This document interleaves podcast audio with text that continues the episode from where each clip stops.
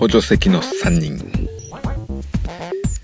この番組はコタさんチンシン私スーさんが映画ゲーム漫画アニメその他サブカルなんかをですね3人で面白おかしく話すポッドキャストとなっております。今回めでたく第1回を迎えることができました。収録の方はですねバイバイいかやが盛り上がったんですけども、えー、何分初回ということで手探り状態全開のままでございます。今思うとちょっと必死すぎたんじゃないでしょうか。で今回第1回目はですねお台場で開催されていますゲームオンという、えー、催しに行ってまいりましてそちらの感想のトークとなっております。とりあえず聞いていただけるとこれ幸いです。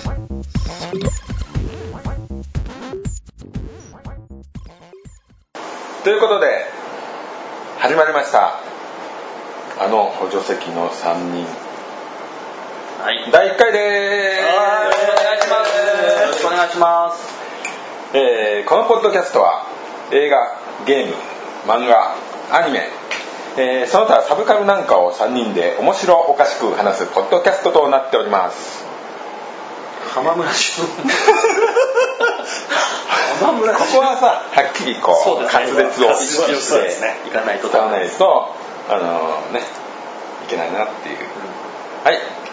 え3人なんで3人のパーソナリティをとりあえず1人ずつはい。ちょっと名乗っていきます。はい。えー、私スーです。スーさんとお呼びください。よろしくお願いします。えー映画とか、まあ、ゲーム漫画もういい年なんで30年ぐらいねいろいろ子供の時から見てますけども、えー SF とかそういうものから映画を見始めて、まあ、ゲームもファミコン世代なんですけど今日もねあのセガ SG 戦があったんですけどあの辺から始まりました。あその前にはなんか、まあ、いろいろありましたね。まあでもゲームねゲーム映画 SF 全般濃いですよね、はい。スーさんは。はい、まあその他ちょっとねシリーズとかそうい。うそういうものも好きなんですけどね。いいですね。どっか節々話出るかもわかんないですね。映画とか話すとね。ついついね。いやいいですええ。まあそんなもんです。はい続いて。えっ、とコタです、えーあんまりゲームとかアニメとかわかんないんですけど技術的なサポートで 顔を出させてもらってますとりあえずあのあまり喋らないと思いますけど ちょいちょい出るんで覚えておいてください。いやでもね、ええ。え見方がねええ。ものの見方がね宇宙人なんでそういえいえいえ。あとなんかちょっとこうダークゾーンに住んでた人なんでね。まあそう音楽は音楽そうですね。音楽そうですよ。音楽のことがねあのちょっと今回のあの音楽もね担当してるんでねちょっとこの音楽を不快に感じる方もなかなか、ええ、やっぱりねオーダーに応えるっていうのはなかなかどういう答えが返ってくるかが。いやでも仲間はいると思いますよ小田さんの仲間は。やっぱりそういうちょっとこう変わった趣味の人に聞いていただくこともねそうですね。多いと思うなんか機会あったらね。お話しある。と は思いますけどはい。そして、はい、そして私、チンシンです。えー僕は、まあ、ほとんどス、スーさんのね、あの後輩な感じですね。話聞いてると、やっぱり映画、ゲームはもう僕すごい好きなんで、でやっぱり SF。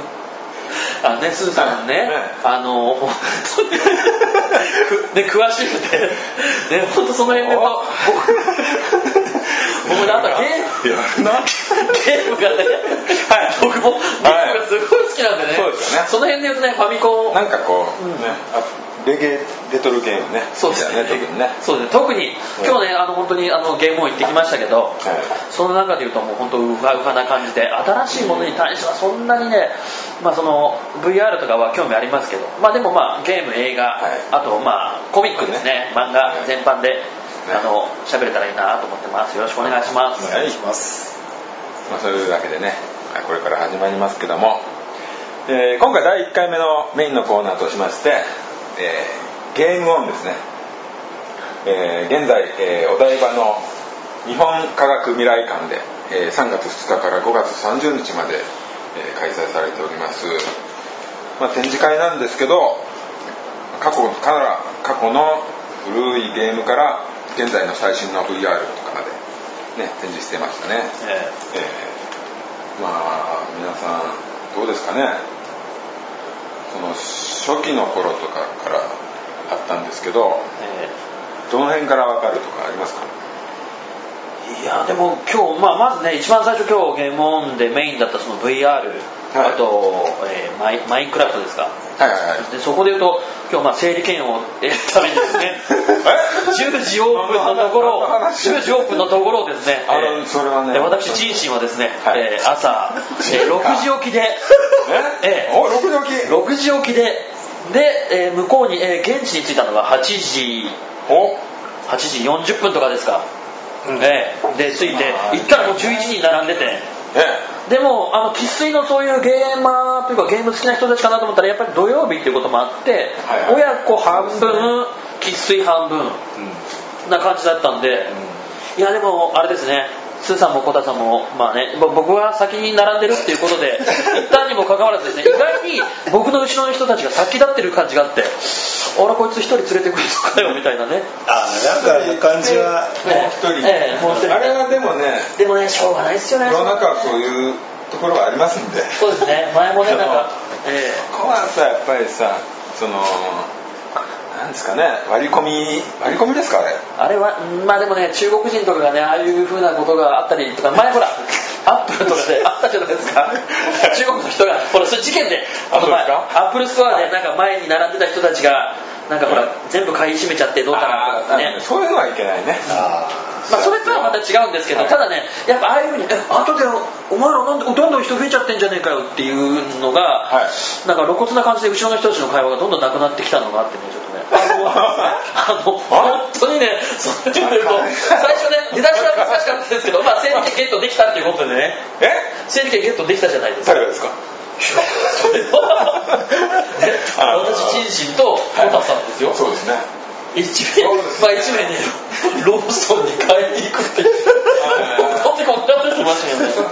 しかもね1軒目行ったらファミマだったんだよびっくりした俺あそこローソンでググってファミマに行く。コンビニ覚えてるあそこのことやっつって言ったらファミマだったんですよまあでもほら、ね、吸収されたっていう可能性もありますしね。ローソンでロッピー発発見なんですね、ええロッピーで発見するんですけど、ロッピーってどうなんだろうってちょっとそんなに年中ロッピー使わないでしょだって。そうですね。まあそうね。ね。ロッピーってファミマポートとは違うんですか？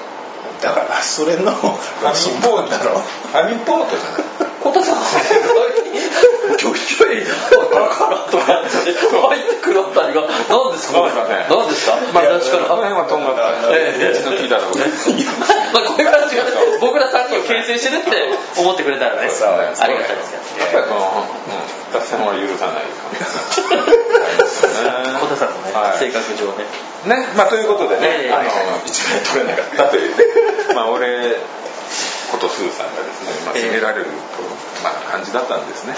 まあでもねその辺で言うと、まあ、今日のゲームオンのその整理券からしてやっぱ VR みんなこれからねすごく興味があるというかはい。ね。あれはね、あれは本当ね、未来があるね。歴史がえ膨らみますよ。えいやでもどうでした？まずお二人ね今日はい。VR 体験して、まあ、はい。スーさんの方はどういう感じの VR3 種類出てたと思うんですけど、あれがね、VR はね、俺は本当にすごいなっていうね。ええ、もう。あのうまいもんってうまいなって。じゃあ VR にすごいっていう単語は入ってないね。ええ。うまいことでうまいっていうのとはちょっと違うね。だよまあそれはいいんですけど、中身よ。中がすごいのそうそう。そうすごいのはね。多分すごいことは何も聞いてすげえんだろうな。あれすげえらしいよって。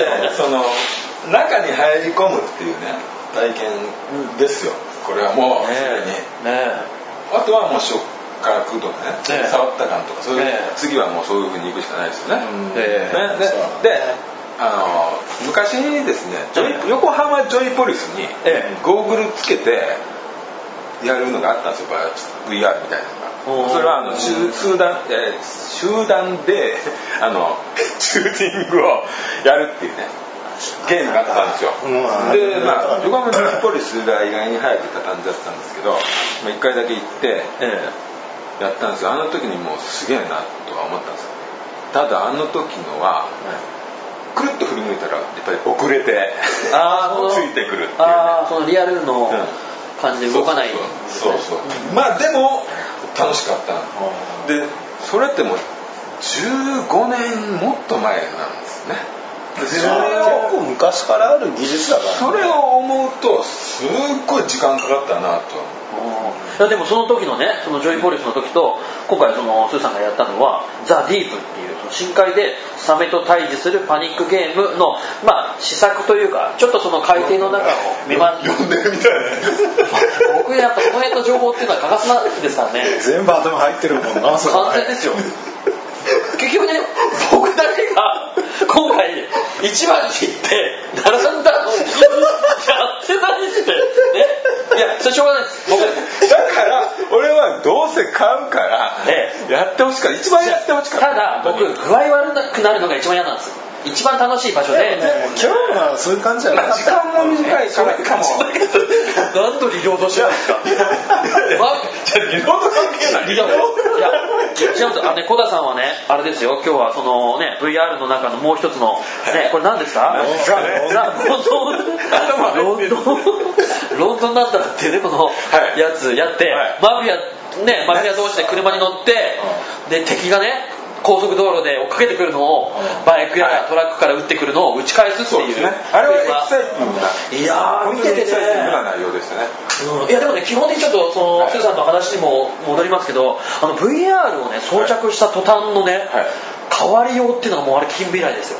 もう。何が変わっああの変なたつけた人が変わった。つけつけた人がもう変身したみたいなそれもう。はエクレがね異様だからね。うん。あでほらあの XBOX の昔そういうなんか動くや動く系のやつであの持ってたあのマイクみたいなやつはいはい。を2本持ってね、まあ、先が光っててオレンジえっとオレンジとブルーでしたっけ、のスティックを持ってでそれであれどうやってたんですか？あの最初にコップ握ってくださいとか拳銃握ってくださいあれはえっと持ってたうんいや持ってた。あそこにボタンがボタンがあるんですか？ボタンがあると手が握る感じで。でボタン離すと手離す感じで。いやなんか僕あれ見ててなんかリハビリしてるんで。すねそうそうそう。あの最初リモコンがベストかっていうとなんかまだね。これからまたね改良するんでしょうけどねえでも皆さんその情報としてどうなんですか？VR あの最初に並んだ時小田さんの方が整理券並んだ時に「あ VR っていつですか?」って秋頃とかって言ってましたけどうん。あれそれ何の情報なんですか？10月っていう情報はずっと。ここ最近あります。あそうなんですか。もうお姉さんがねそのあのスーさんがあのジョーズのジョーズの見てた時に「これいつ発売なんですか?」って言ったら「いやちょっとまだ決まってません」あそれはちょっとまだ。来ないでください。僕買わないでくださいあんなゲームしないんでしょ？なんでここに来てるんですか？否定ですか？変わらないでくださいひどい。ひどいですね。ゲームをオンできないまま僕終わったんですひどいひどいいやまさかそんなこっちはいやいや俺はこっちはねそんないろいろそれぞれねみんなね来る目的あると思いますけどいや俺は VR 興味ねえよっつって俺は過去のゲームがねアフターバーナーとかやりてんだよいやお前と話すことはねいやいやまあやめましょうこれねはい起点になりますから、はい、まあまあまあ、ブルの感想かな。いやねまあ、そこ言っといて。ええいやでも小田さんちょっとどうですかそのほらマフィアのゲームそのそうねあの VR で面白かったのはやっぱ自分の手が見える。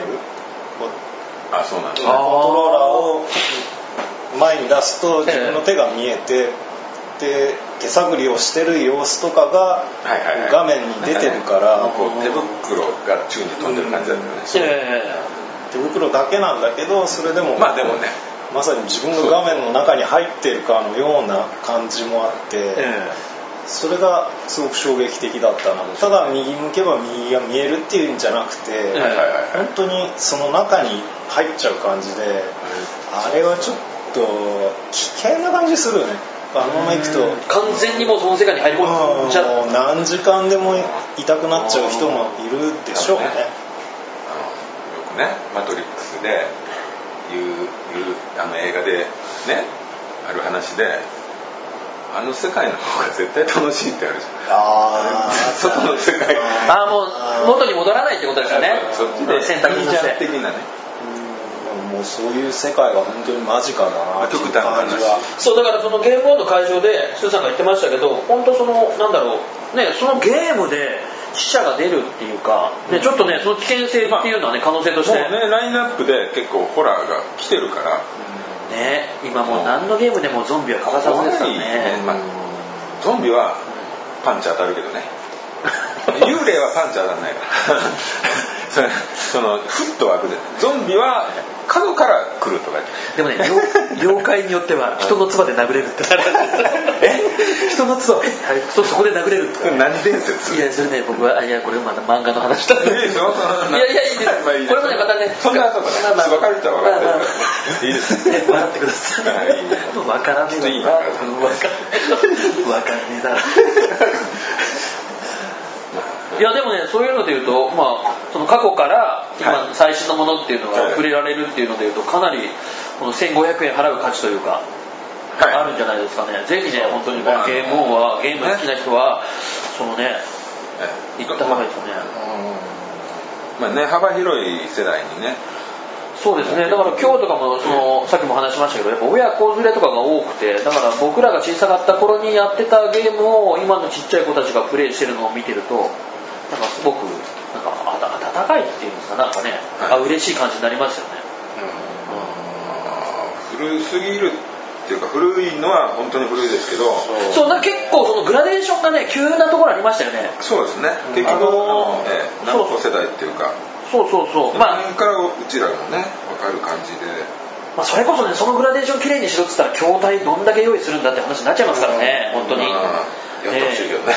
そう、まあ、本当はねその今回のそのゲームオンもその日本科学未来館でしたっけそこの結局ワンフロア1階のその一部分だけでっていう感じでしたけどあれできたらねせめてね。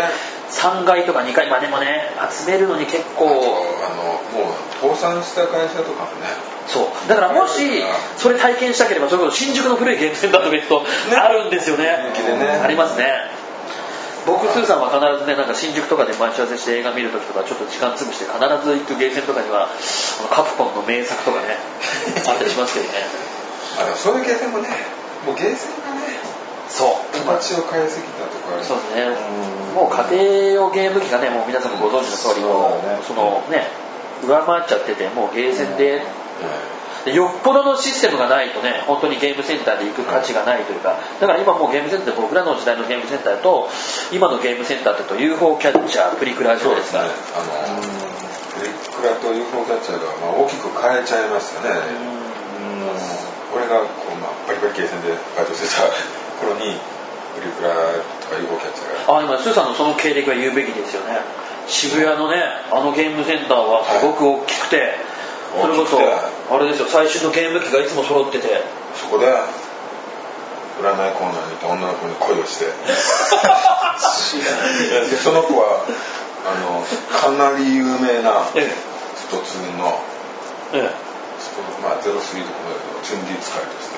ああすごいんですか？宮原さんとかと対決した画像とか動画とかそういうねそれね弟子入りした方がよかった。そういう人まあへえあそうなんですか？あんまり言わないようにしよういやでもその場所的にやっぱ渋谷っていうところでいうとやっぱねほらな。あのゲーセンねそうそうその DJ コーナーがあってそこにあのその後日テレのアナウンサーになるす角田すみ角田なんとかってもうもうその人日テレやめてるけど、ええ。そういう人もいたりして実はあれですねなんか小声になりがちなんです小声じゃないよ。僕小声じゃないよ。マトリックスの出だしとか。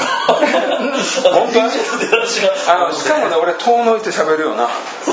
前のめりした方がいい。だんだん声のトーンが。こうあこう消えていくとかがあるね。ねはいはいはい。まあ。いやでもねそのそれで言うと最新のもので言うとその VR を2人体験してで過去のもので言うと何かあります？ここれがこれがあったなっていうの。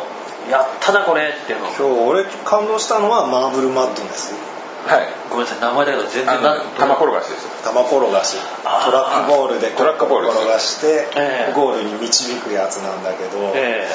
その反動というか加速がついちゃって逆て側に回さなきゃいけないっていうそのコツがね。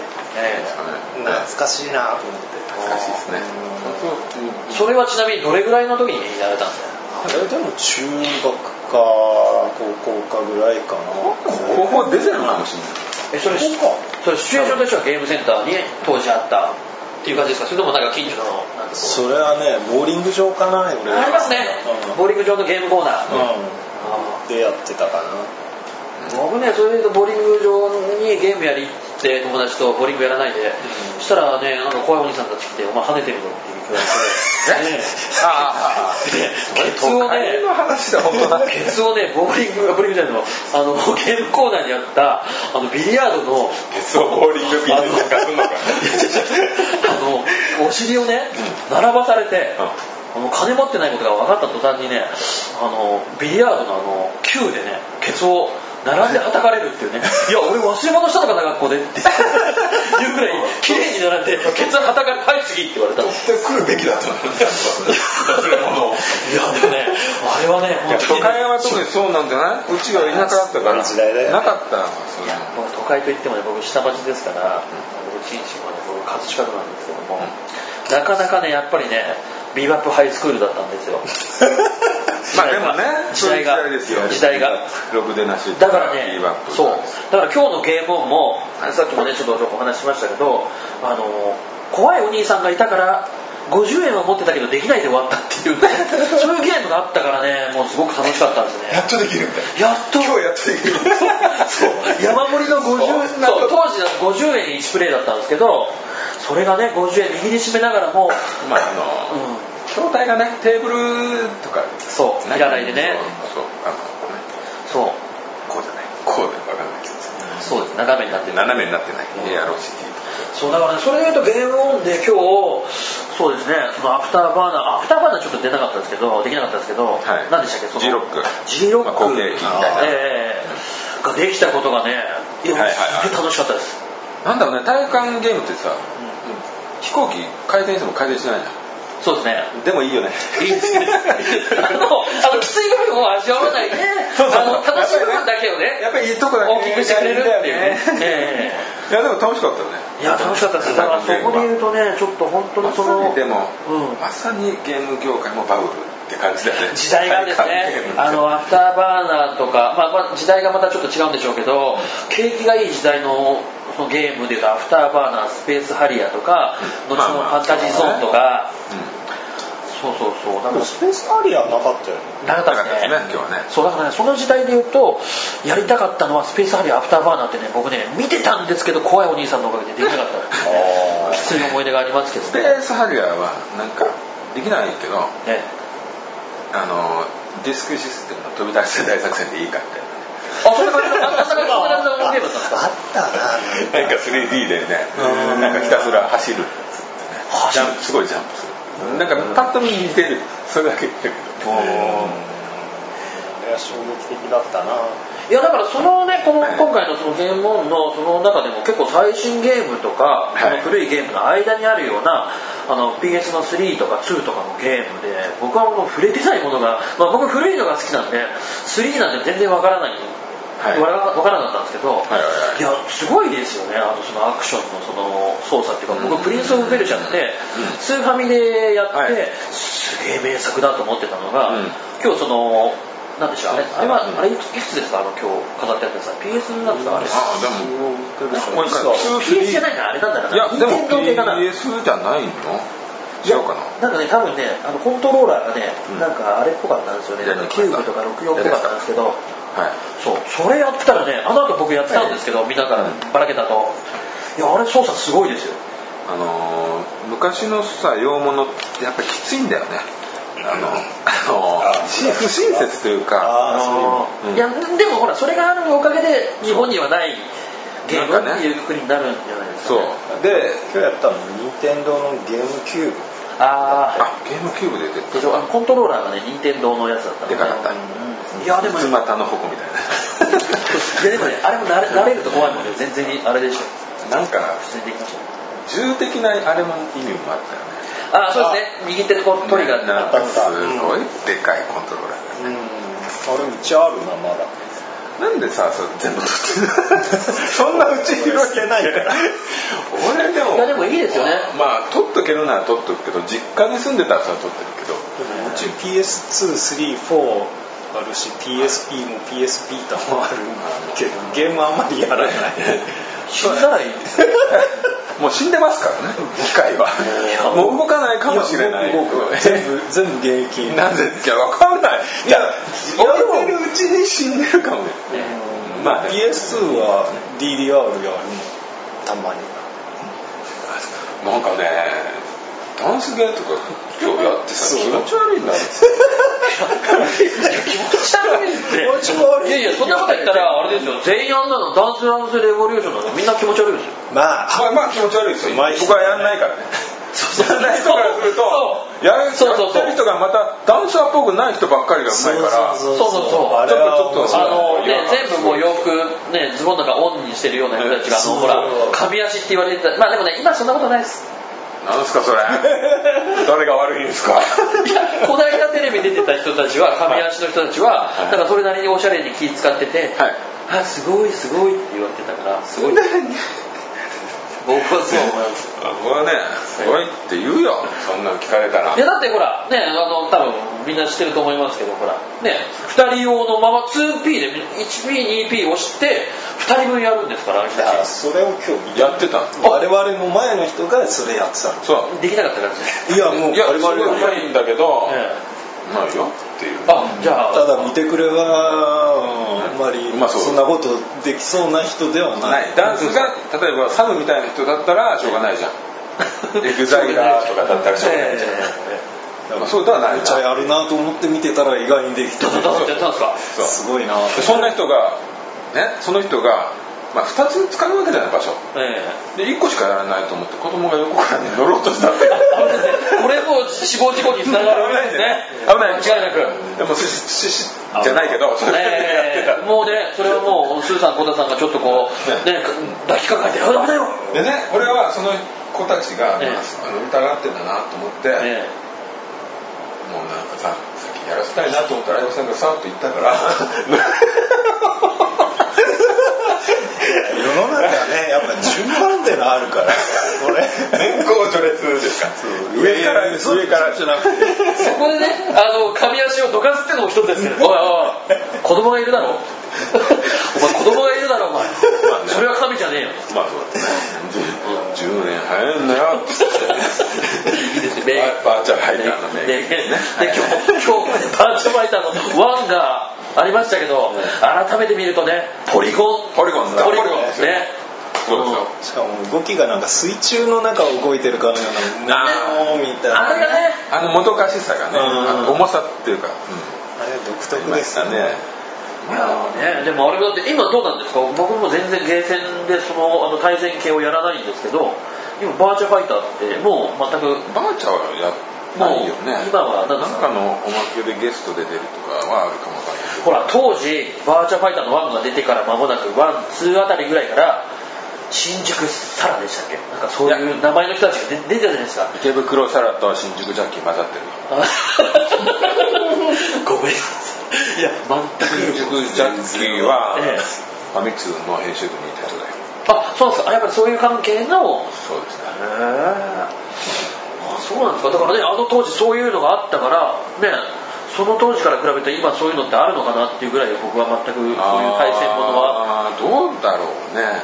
その外でそういうことが起きてるのかネットになったのかっていうところはね。ねでもほらその当時で言うと今から考えると昔はほら片側に座ってる対戦相手がヤンキーだったりするとあ絶対なんだよなんだよってダーンってなって向こうでガーンみたいな聞こえる。あれあれあれそのボタンないとこ押すみたいなそのその勢いよく立ち去るっていうパターンがね覗かれる前に立ち去るっていうパターンもねね、ありましたけどでも今のほらその辺で言うともう対戦ゲームとかがもう本当に主流というかねゲーセンのマナーっていうのができてきてるからあとあれじゃないそんな怖い人来ないでしょ今のゲーム今なわざわざそういう人が逆にゲームやろうが集まるそうですね。そういう場所は特に。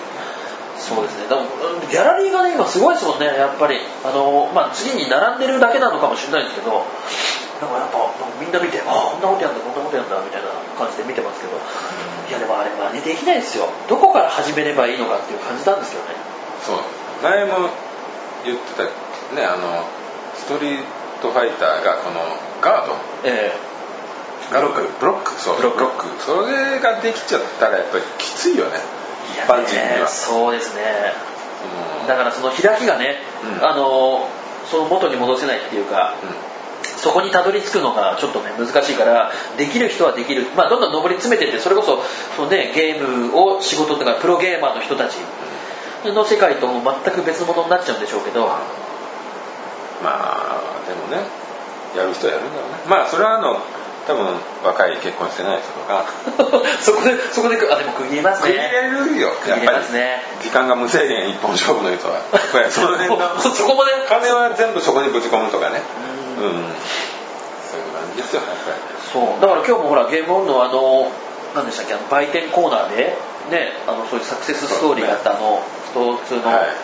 何でしたっけ梅梅原さんね。いやあれはねやっぱねあの人あれはねあの人はね本当ドラマチックなゲームをしますよね、はい。い、や今も YouTube とかでよくたまに僕もスト2好きだったからい。見るんですけどあのまあ狙ってはいるんでしょうけど、まあね。大逆転だったりとか。もうもうあそこまでいくとね、うん。やっぱり筋肉ないだけでアスリートと一緒ですよね。いやすごいすごいすごいすごい。すごい見極めものの見瞬間そうそうその瞬間のうん。流れとか、うんそういうのね。いやだからああいう人たちって多分やったらやったで多分センスはあると思いますよ。ですよね。やっぱり一流の人は何やってもあのーだからね本当に格闘技とかって将棋とかうんほら一時期あの何でしたっけ？あいつやめた。え？ワールドオーダーのリーダーやってる人ですよ。ああいつね。元気？元気。須藤元気あの人ほら将棋とか本すげえ読んでるってあー格闘技。だから、やっぱねそういうのって、はい。僕もね師匠から教わってたりするのであの仕掛けがあって作りがあって決めがある。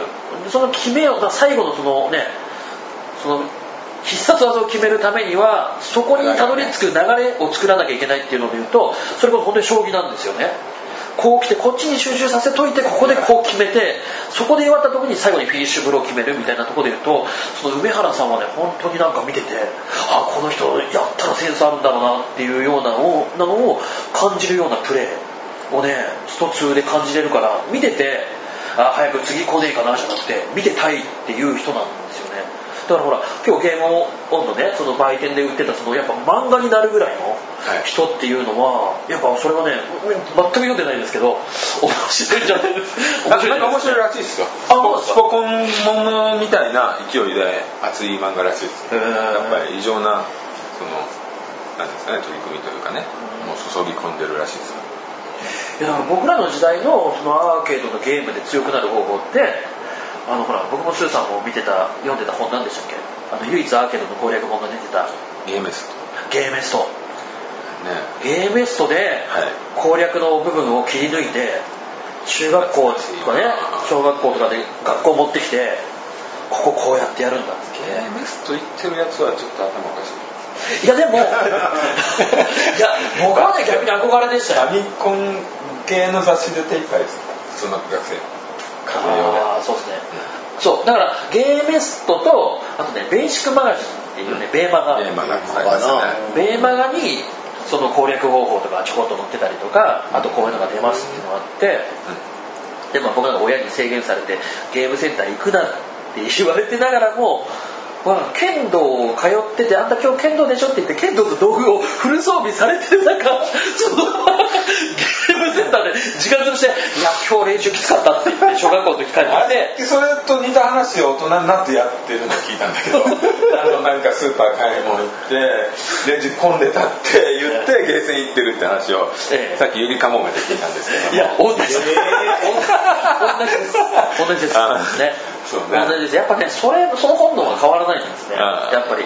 なんでそれこう答え行く？いやでもねやっぱそれぐらい僕ゲーセン校だったんですよね。だから人に自慢できるこのゲームは一時俺世界一だったんだみたいなこと言うやついますけど俺そういうのはないんですけどただねやっぱあの場所。ゲーセンというね神聖な場所です。そうですよね。あそこにいてなんかこう夢中にそれこそね VR じゃないですけども完全にその世界に入り込んで出れたんですよね。あの当時完全にお前剣道をこれから行かなきゃいけないだろうっていう防具つけてタレにねもうね名前はっきり書いてあって葛飾区みたいなね。もうバレバレ冗談だ。まあ後にねあの同級生に裁判にかけられるんですよ。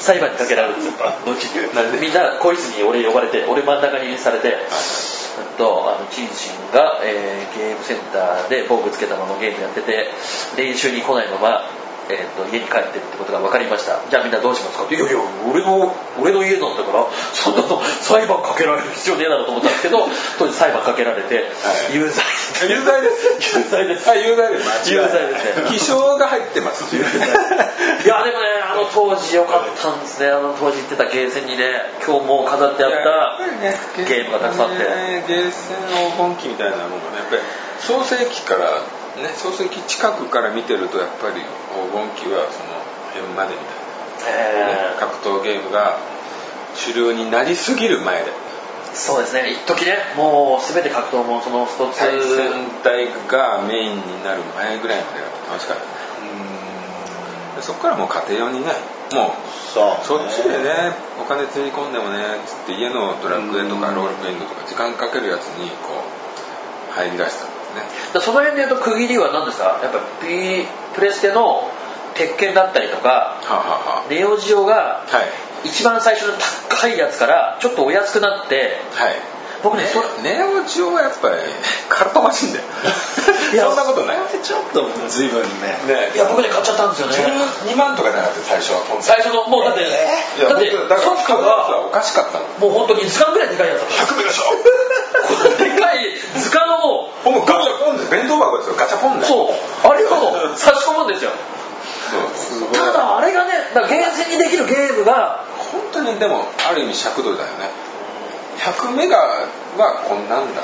100メガでこんなんだみたいなだから同時期にスト2とかさ見ながらネオジオだったわけでね。そうです。ね。そう。難しい。とこだよね、まあでもねネオジオもねいろいろねなんかこういろいろな挑戦をしてたよね。まあしてましたよね。SNK だね言ったっていやでもね SNK は名作を生み出しましたよね。だから今でいうそのキングオブファイターとか、はい。サムライスピリッツだったりとか、はい。僕ねその時代の前のねなんかマジシャンズロードなんでしたっけ？なんかあったかもしれないね。あった最初初期のクロスソードとかね。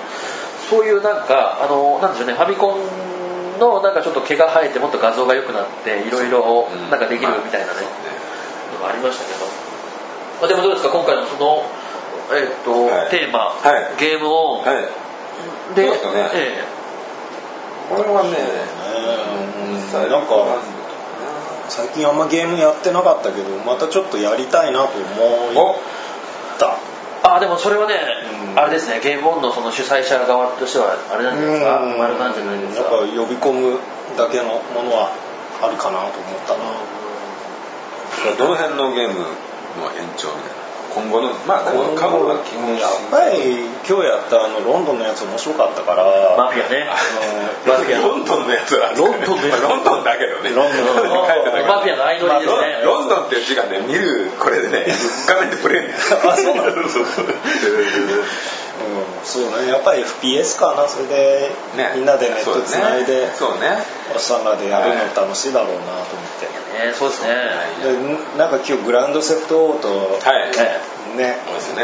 やりたいみたいなそう。今ねその YouTube のライブでねあの多分みんなも知ってるとは思うんですけどねやってるじゃないですかいろいろこう解説をつけたりとか、はい。仲間内であそこ行ってみようここ行ってみようみたいな。ゲーム中継。ゲーム中あれはねでもねどうなんですか？俺見たことないです。いやあれはねちょっとハマります。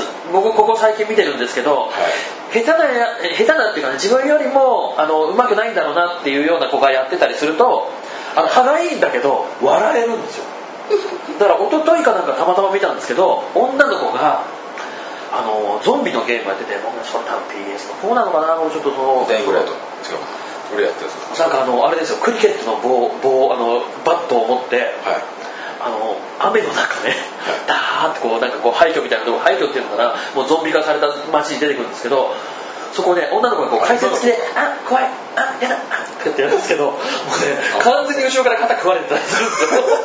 あれあれ？って言ったらね「うー」って言って画面がファーってこう血さくなってってでそうするとそれで僕衝撃的だったのはそうすると死ぬと多分知ってる人もいると思うんですけど主人公が変わるんですよ。えしそうするとし例えば女の子を操ってて死ぬじゃないですか。その子の人生終わりってこと？その終わりなんですよ。でで今度は警官なんですよ。で警官で多分知ってる人はね多分すごくハマってる人はハマってると思うんですけどで警官で設定が説明されてで始まっていくんですよ、あはいはい。でポイン出発ポイントは違うんだけどさっき女の子が死んだ場所行くとその女の子ゾンビになってるんですよ。なんかあれだね。なんかミッションがあってそれをミニそうそう。ミニゲーム的なことなのいやわかんないですよ。でその女の子が持ってた装備を陸ごと奪えるからはいはい。続きその女の子のゾンビを殺してはいやるんだけどただねその女の子のそのびっくり具合が「ああああ!」とか言いながらもう噛まれながら走ってくるんです いやいやいやいやいや。いやいやいや。違う楽しみだ。よねやっぱり。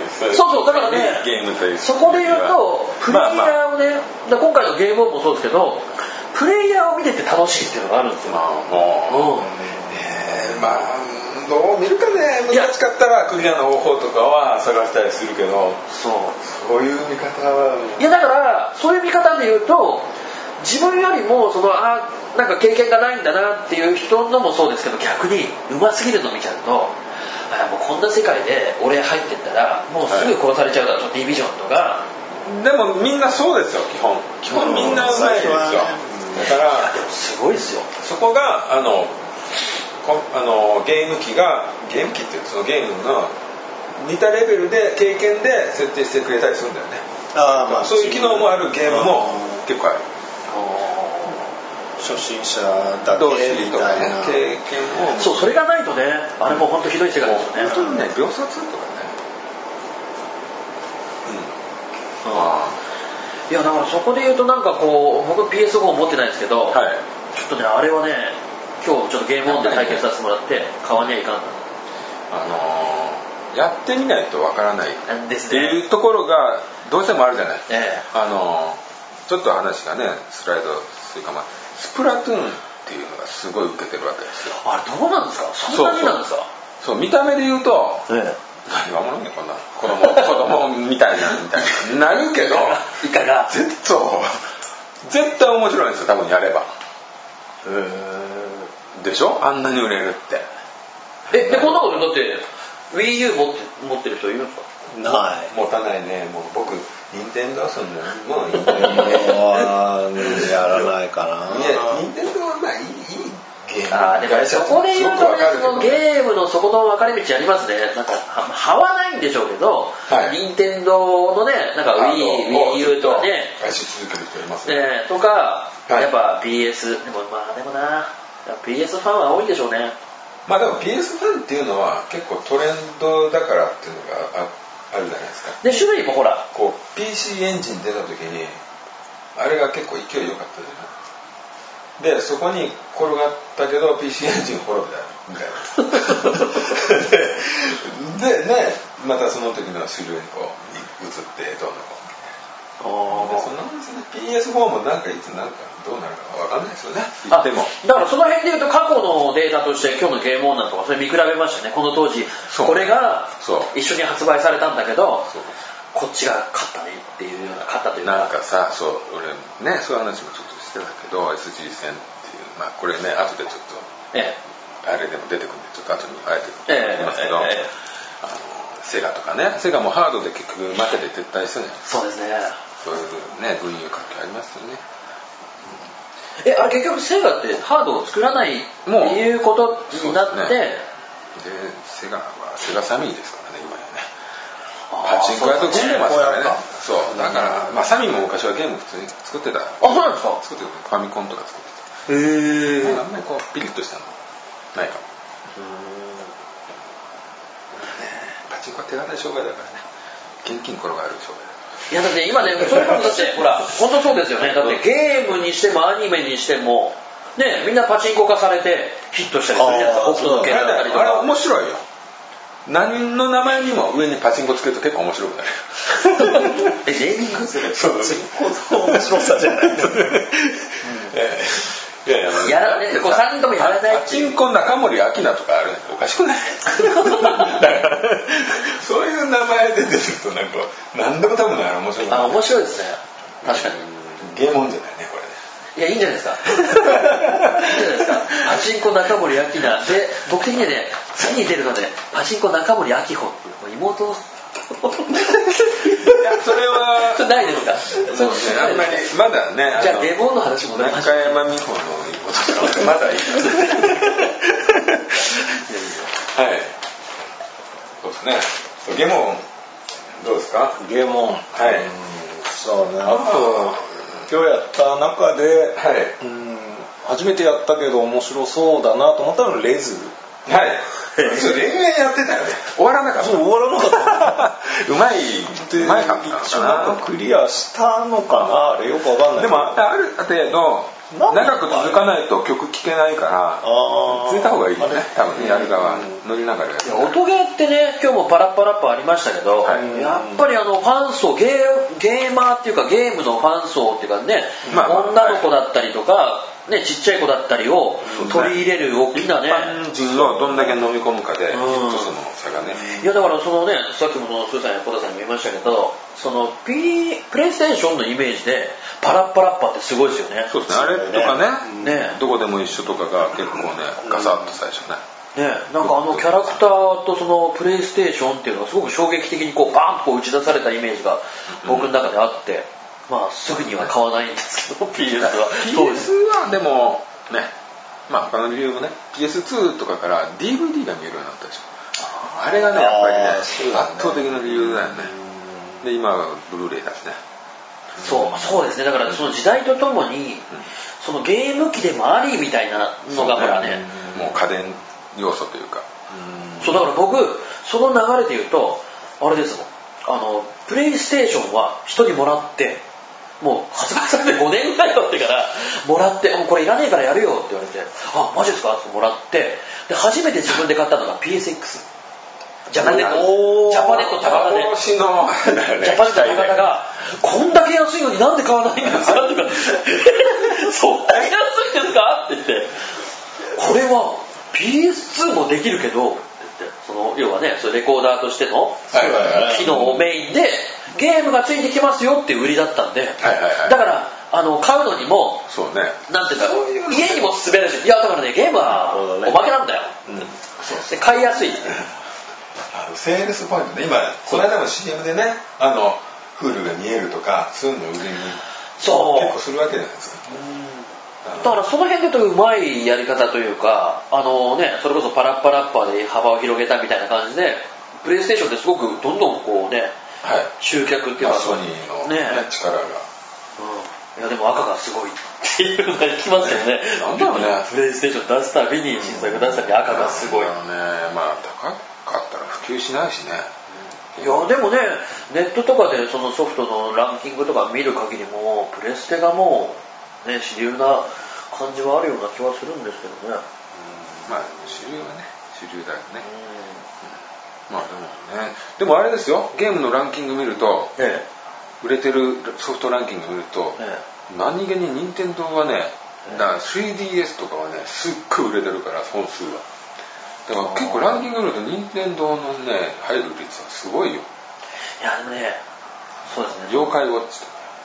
ああもうね今ねもうね。ねあの辺はね異常な感じ。ポケモン妖怪ウォッチは化け物ですよ いやでもね俺俺の先輩が言ってましたけどあんなね妖怪ウォッチごときで妖怪を知ってる子供たちはね本当の妖怪の怖さを知るべ 知るべきだもんね。まあちょっと切れ気味で説明されて。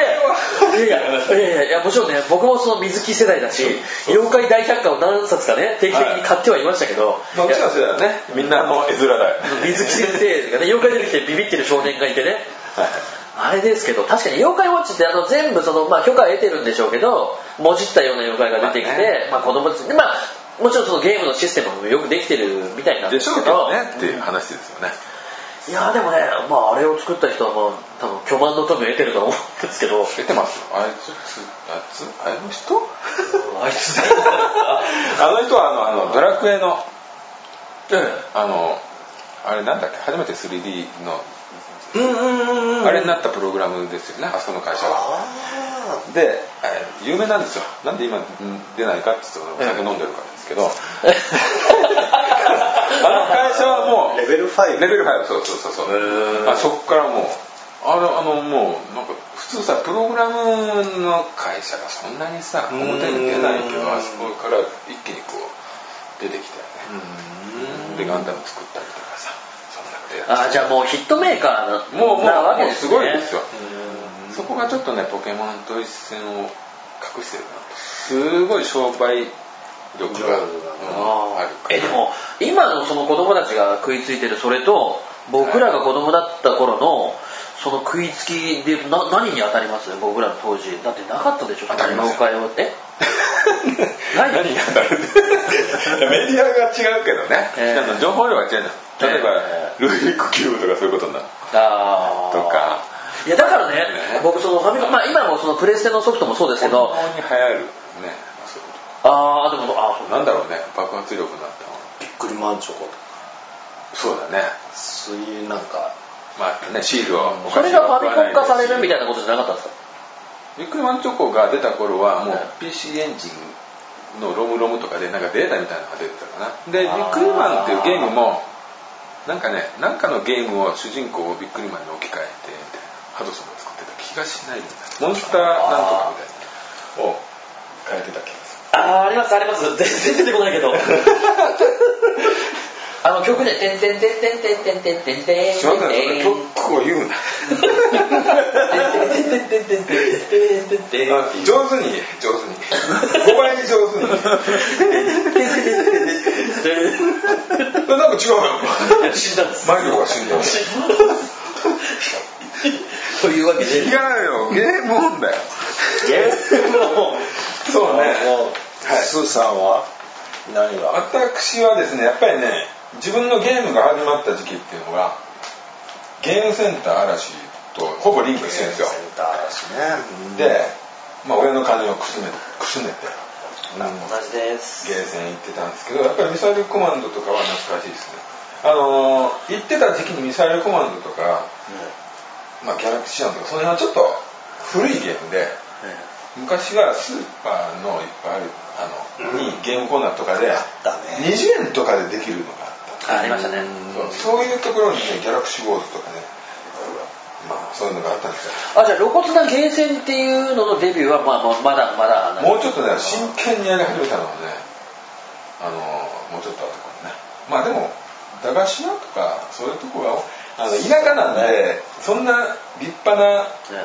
ゲーセンまああったはあったんですがあの子供のネットワークとかお兄さんから仕入れてあーそうですね。やっぱ兄弟。弟駄菓子屋にこのゲームがあるそういうのを聞いて行ってたんですけど、こここれ今この載ってるこれ全部あったわけじゃないよね。なんかなないのがある気もするんだけど、うんなんかね。いやでも多分ねこれあると思いますよこの乗ってるやつは。あのなんか故障とかね何何体かありましたけあるどかもわかんないですね調子悪いと、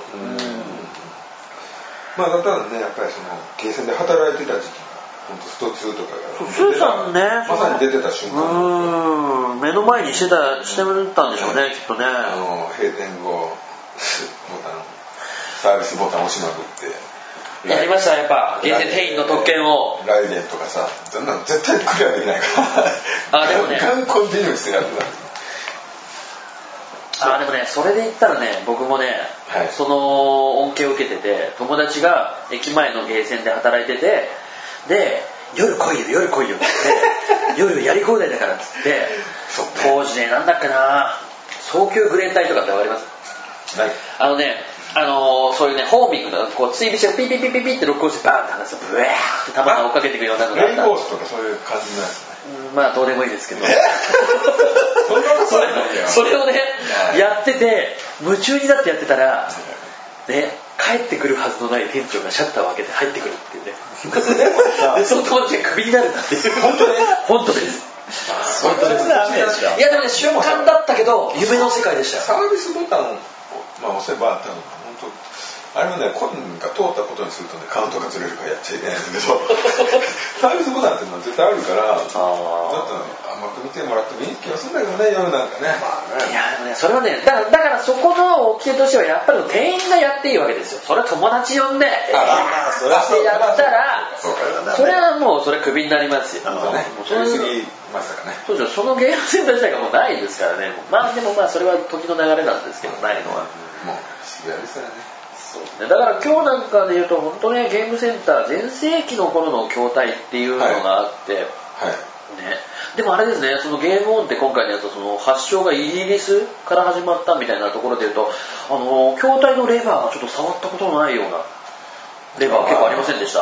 まあやりづらいよね。やりづらい。ボタンもしっかりあの連射のできないあのボタンっていうやつですよね。でもあれは見覚えはありますよ。いや、ありますあります。見覚えはあるんですけど、基本、あの、ポチってこうなってて、上からあの僕の連射で言う爪でこするような、ダダダダダダダっていうのが、あー。しっかり親指、親指、親指、人差し指が。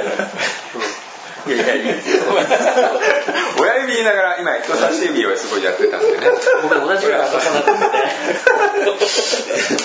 そう。あとねあれがあれが嬉しかった。あのあのゲームウォッチとかあのあ、飾ってありましたねあの。プレイはできなかったけど。L, L, E, L, S なんだっけこの光の方ねゲームウォッチ LCD LCD LCD、LED じゃない、LED じゃない。まあそういうやつね、ええあのあののがね持ってたやつとかがあるとねちょっと嬉しかったわ、そうですね。あの、まあ、プレイはね、できるものもできないものもはいありましたけど、あれはね、時代としてはね、ああいうのをねやっぱり一つとして取ってくれてたのは嬉しいね、ああいうのなかなかね。いやでもやっぱりそのこのゲームの歴史をかねこうやっぱ伝える上では絶対欠かせないですよね。任天堂なんてね。任天堂ゲームウォッチかぶもってきたから今日ね全部飾ってありましたけど全部というかね。うん。まあいっぱいね。いやーあれはやっぱりあのね、今見るとね子供たち見せたら「え何それ 3DS?」っていうような形のね。ねあのオイルパニックだったりとかドンキーコングだったりとか。いやねでそれでいてほらちゃんとその今回のゲームオンはアーケード版のドンキーコングもねはい。飾ってあるっていうところで言うとまあそのねあのゲームウォッチ版はプレイできできないまでもその流れがね見えるのはちょっと、まあそうですね。やっぱこう踏んできた人間としては楽しいですよね、なんかマリオブラザーズ。そうそうそう。バグってます。え何体かね、マリオブラザーズはひどいパクリ方。あの、ルイージの背中になんか緑の板が入ってて、な んかね四角いな。のねくっついたまま走ってますけどね。なんか、ゲットしたのか？なそうなんだ。いや、すごいパあクリ方ちょっとね、いや、でもね、あれ懐かしい、ああいうの懐かしいですよね。よかったことなんだけど。そうそうそう、バグったままやるのか、それともあの、店のおじさんを呼んでやり直させてもらうのか、おじさんによってはやらせてくれないっていう、死んだものはしょうがないだろうとか、ついてるものはしょうがないだろうってね、むちゃくちゃなのもあったけどな。いろん。なね人いましたよね昔ね。そうだからねそういうので言うと確かにゲームオンで行くと、その当時のことが思い出せるっていう、はい。ね彼女に貸したゲームソフトだったりとかゲームウォッチが、あそういえばここで思い出したなみたいなね。そうだ取りに行けばいいんだよ。いやいけないんですよ。好きって言えばいい。じゃんいやもう理由があって分かったんですから好きって言うそうひどい好きって言えばいい。んじゃんいやそれこれから付き合いたいならいい。じゃあまあ嫌いじゃないですね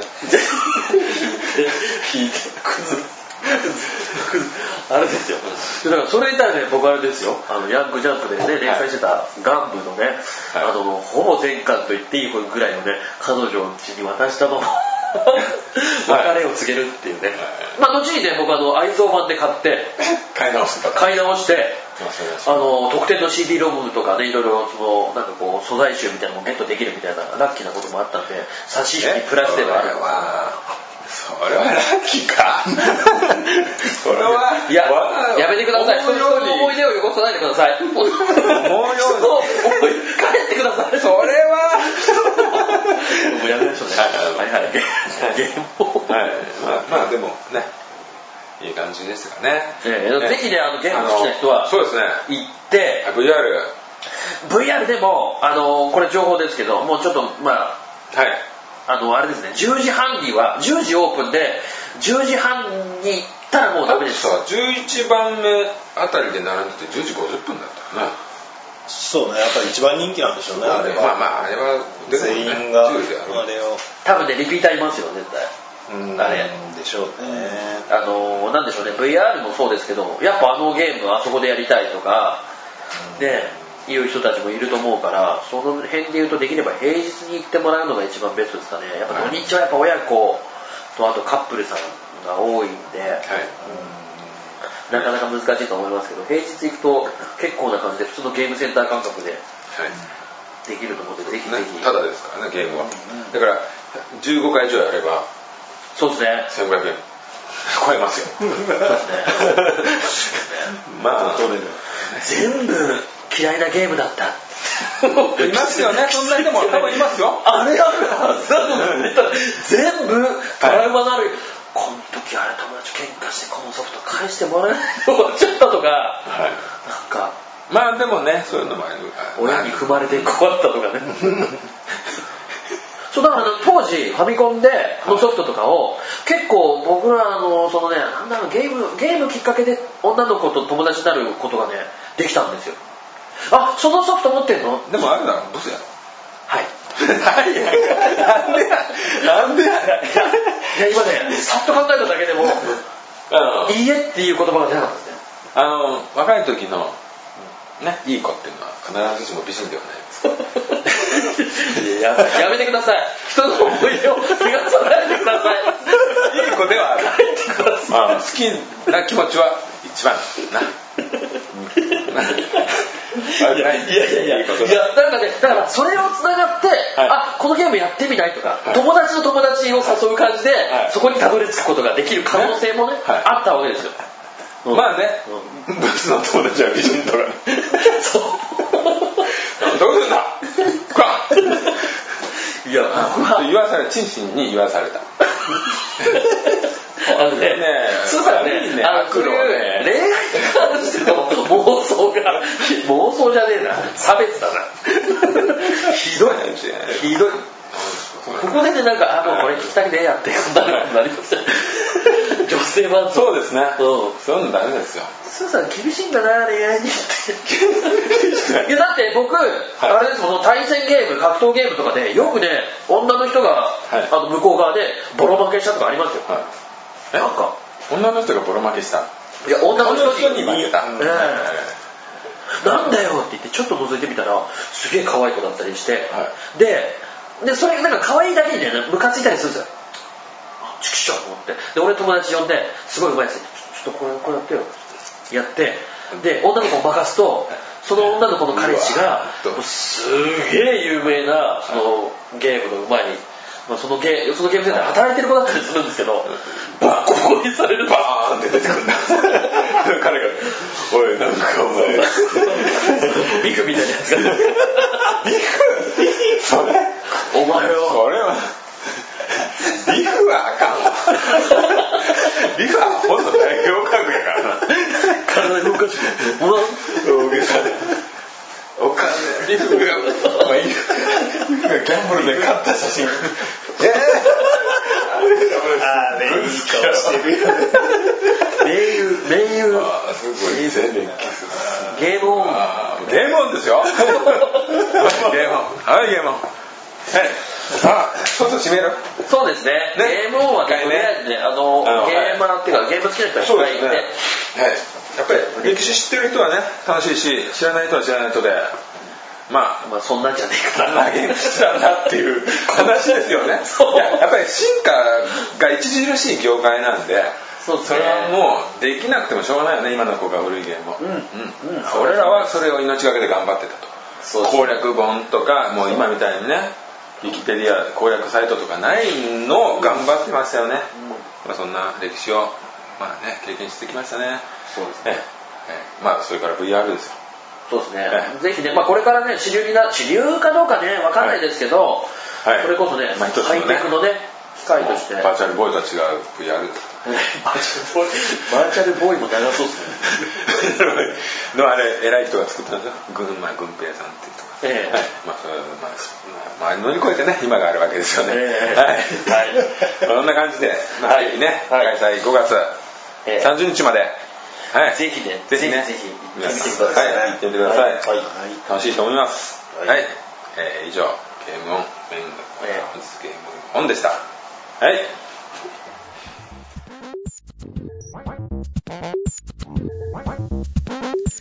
以上、記念すべき第1回目の収録でした。当初20分くらいのコーナーとして企画したんですけども、えー、気づいたら、みたいな、1時間超えて喋ってました。まあただ、反省すべき点がいろいろありましたね。今後はもう少しリスナーさんが楽しめることを意識しようかなと思います。それでは最後まで聞いていただいた方、本当にありがとうございました。当番組では、えー聞いていただいた方の感想、ご意見なんかもどんどん募集しております。シーサーブログの方のコメント欄か、えー、ツイッターで、ハッシュタグ、カタカナでアホ3、ハッシュタグアホスリーと入れていただけると、とても嬉しいです。それでは次回もよろしくお願いします。